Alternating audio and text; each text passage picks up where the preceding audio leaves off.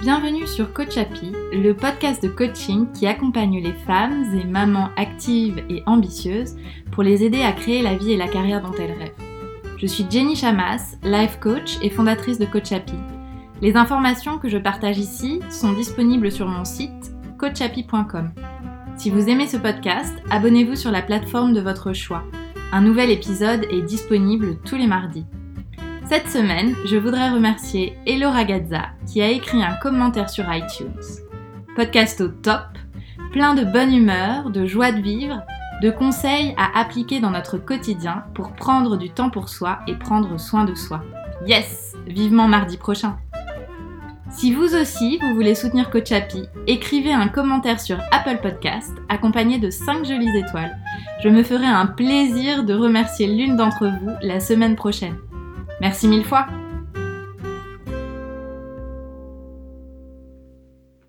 Cette semaine, on parle d'un sujet très cher à mon cœur, une recette miracle pour gagner du temps.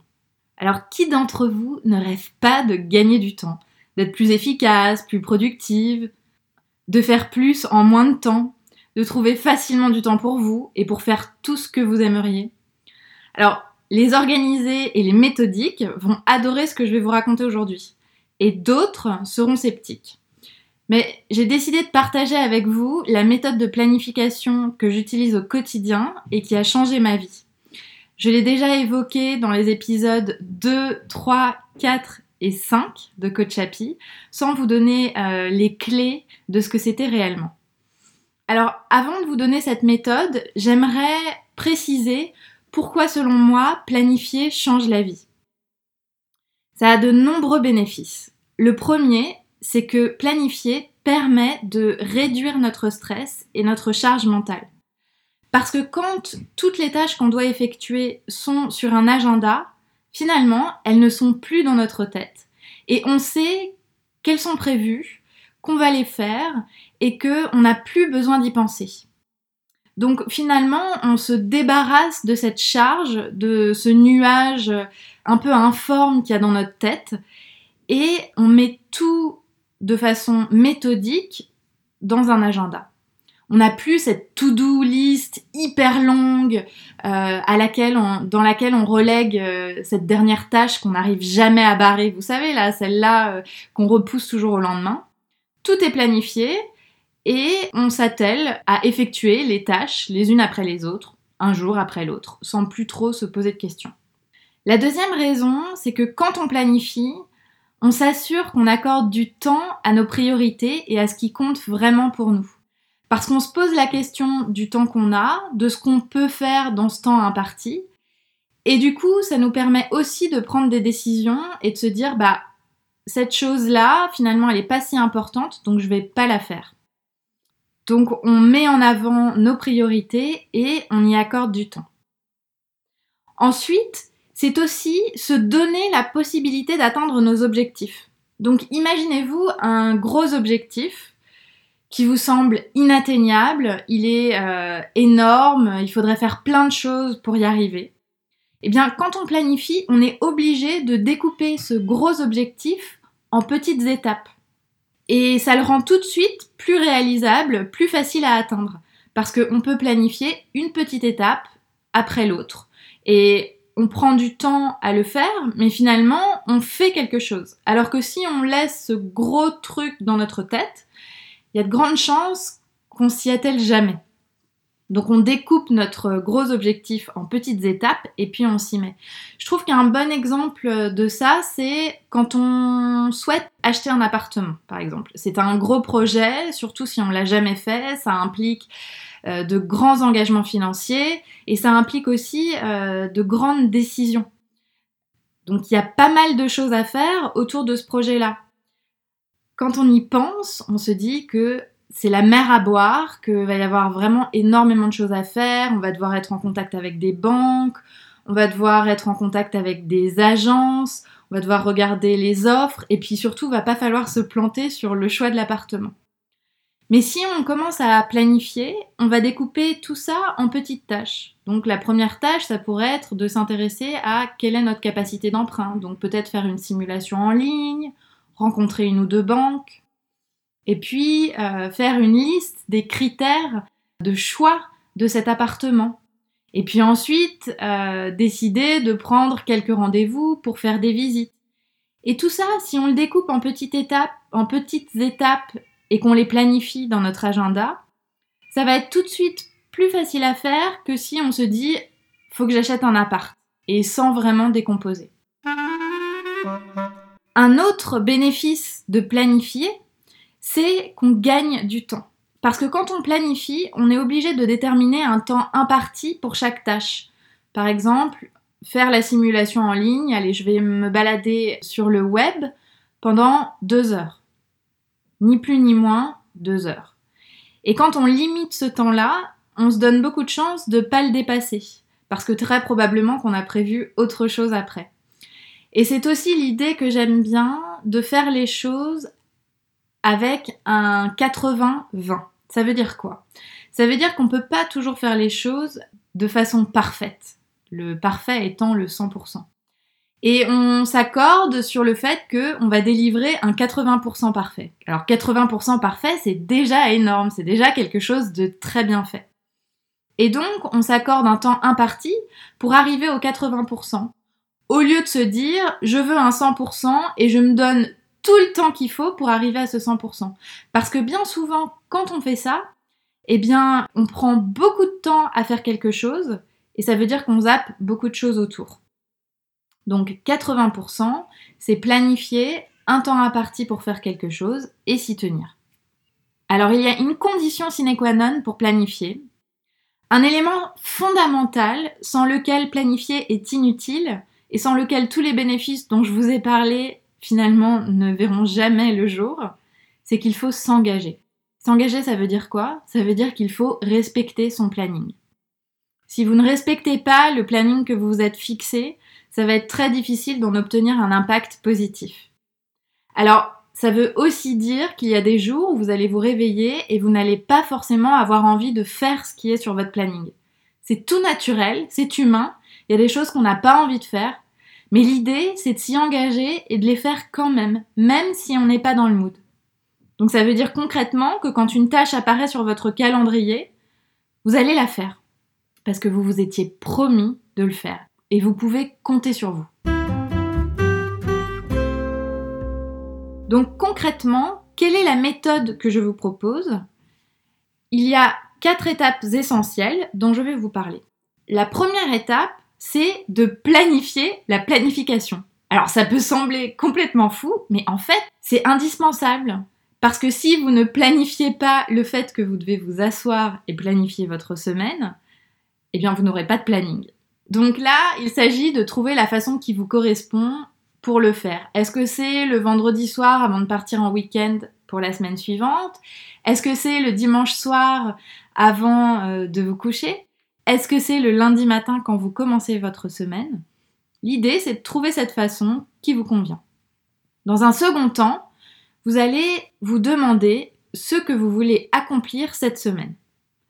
Donc, moi, je vous propose une planification hebdomadaire et non pas une planification au jour le jour. J'y vois un avantage conséquent, c'est que vous allez pouvoir planifier de plus grosses choses et voir à moyen terme plutôt que voir à court terme. En général, quand on enchaîne une journée après une autre, on finit jamais ce qu'on devait faire et puis on oublie quelles sont nos priorités. Si vous regardez ça à l'échelle d'une semaine, ça va être plus facile de vous assurer d'accorder du temps à ce qui compte vraiment. Donc cette deuxième étape, c'est que vous déterminez ce que vous voulez accomplir cette semaine. Ça pourrait être par exemple aller deux fois au sport, trouver un moment dans la semaine pour vous et trouver un moment pour euh, jouer avec vos enfants. Dans un troisième temps, sur toutes les choses que vous voulez accomplir cette semaine, vous allez lister toutes les tâches à accomplir pour arriver à cet objectif.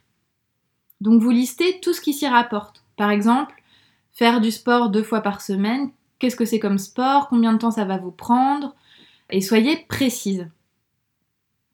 Et vous allez estimer donc le temps qu'il va vous falloir pour chacune de ces tâches. Et enfin, quatrième étape, vous mettez toutes ces tâches dans votre agenda. Donc ça veut dire concrètement, je vais faire une heure de yoga mardi de 10h à 11h par exemple. Si vous vous rendez compte qu'il y a trop de tâches sur votre calendrier et que euh, vous êtes complètement blindé, c'est qu'en fait il y a trop de choses. Et vous allez devoir choisir ce qui vous paraît prioritaire et important, et vous allez devoir laisser tomber le reste ou le repousser à plus tard. Donc voilà les quatre étapes. S'asseoir pour planifier, première étape. Deuxième étape, déterminer ce que vous voulez accomplir cette semaine. Troisième étape, lister les tâches et le temps que ça va vous prendre. Et quatrième étape, mettre toutes ces tâches dans votre agenda. Trois conseils qui, selon moi, font la différence quand vous planifiez. Le premier conseil, c'est qu'il faut commencer par planifier le temps libre et les temps de repos. Parce que sans ça, c'est ce qui va être zappé en premier. On l'avait vu euh, dans l'épisode 3 de Coach Happy. Et il est fondamental de prendre du temps pour soi. Deuxième conseil, il est toujours utile de planifier des plages horaires pour l'imprévu. Si par exemple vous avez des jobs où des projets tombent souvent, euh, des projets de dernière minute, et qu'il vous faut à chaque fois chambouler votre planning parce que c'est le cas, l'idéal c'est de prévoir déjà dans votre planning des plages horaires destinées à l'imprévu. J'ai une cliente qui par exemple planifie deux heures par jour dans sa journée de travail pour l'imprévu et pour pouvoir traiter tous les dossiers urgents. Troisième conseil, c'est accepter que ce planning soit flexible et que vos priorités auront parfois besoin d'être revues et que c'est OK. L'idée, c'est pas d'utiliser votre planning comme un outil pour vous flageller et pour vous rendre la vie encore plus difficile et encore plus fatigante. C'est vraiment un outil pour que vous puissiez rentrer dans votre planning tout ce qui compte pour vous. Ça veut dire aussi ce temps libre, euh, du temps de repos et du temps pour vos priorités. Mais ça nécessite que vous soyez flexible parce que parfois la vie, les circonstances, les gens autour de vous vont faire qu'il va falloir changer ce planning. Et vous avez toujours le choix de le faire. Demandez-vous à chaque fois que vous changez le planning si c'est pour une bonne raison, une raison qui est chère à votre cœur. Si c'est pas le cas, c'est peut-être qu'il faut que vous euh, respectiez votre planning. Dans tous les cas, soyez indulgente avec vous-même. Alors, dans ma vie, qu'est-ce que ce planning a apporté? Beaucoup de choses. J'avais envie de partager avec vous l'exemple de la nourriture. Il y a à peu près 5 ans, j'ai commencé à utiliser euh, cette méthode de planification pour tout ce qui était de l'ordre de la nourriture dans ma vie. Parce que j'avais un objectif, c'est que je voulais me nourrir plus sainement. Alors, avec euh, mon mari, on a décidé d'adopter la méthode suivante tous les samedis au petit déjeuner, pendant que moi je sirote mon thé et que lui boit son café, on décide ensemble des menus de la semaine. C'est un moment qu'on adore partager, on prend nos livres de cuisine préférés et puis on les feuillette et on choisit 5 euh, ou 6 recettes pour la semaine. Et c'est le moment aussi où on va lister toutes les tâches qui s'y rapportent. On va faire la liste de courses pour le marché, on va faire aussi la liste de courses pour le supermarché on va prévoir les moments où on va aller faire les courses et on va également prévoir les moments où on va cuisiner les recettes. Et d'ailleurs, chaque recette a un jour préétabli, donc on va manger telle chose le lundi, telle chose le mardi, etc. Alors pourquoi on fait ça? Parce que ça nous permet de mieux manger, ça nous permet aussi de gagner du temps euh, en termes de courses et ça nous permet de gagner du temps de cuisine ça nous enlève aussi un poids énorme parce que chaque soir, quand on rentre du bureau, on sait exactement ce qu'on va manger. Parfois, les plats sont déjà préparés ou alors il suffit juste de les cuisiner. Et tout ça, ça nous simplifie la vie et ça nous permet d'apprécier vraiment nos repas, d'apprécier ce qu'on mange. Donc ça a d'énormes impacts qui sont franchement tous positifs. Et cette méthode a si bien marché dans notre vie que moi je l'ai même développée dans d'autres pans de ma vie, que ce soit pour le travail, mais aussi euh, pour euh, des projets personnels. Vraiment, depuis, ma charge mentale est nettement diminuée, parce que même toutes les petites tâches administratives qui sont obligatoires, que qu'on doit faire, elles sont planifiées, donc elles restent pas dans ma tête, elles ne me prennent pas la tête. Et de manière générale, je suis beaucoup plus productive et je passe moins de temps à faire les choses. Ce qui, en fait, me fait gagner un temps fou et euh, me donne beaucoup plus de temps pour mes projets personnels, pour passer du temps en famille, passer du temps avec mon mari, passer du temps avec mes enfants.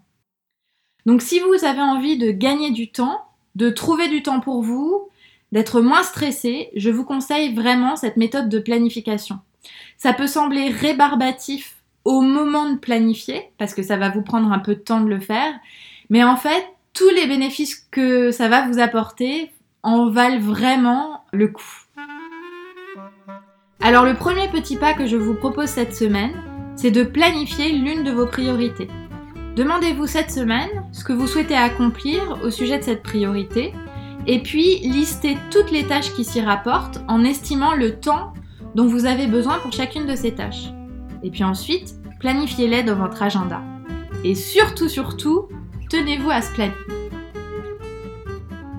Est-ce que vous vous êtes déjà demandé à combien vous évaluez votre vie sur une échelle de 1 à 10 Si vous n'êtes pas encore à 10 et que ce dont je vous parle dans ce podcast résonne en vous, si vous avez envie d'atteindre ce 10, envie de retirer la couche de stress permanent, envie d'envoyer valser la culpabilité de ne pas être assez parfaite, envie de kiffer votre job et votre vie de famille, même quand tout n'est pas parfait, je suis là pour vous.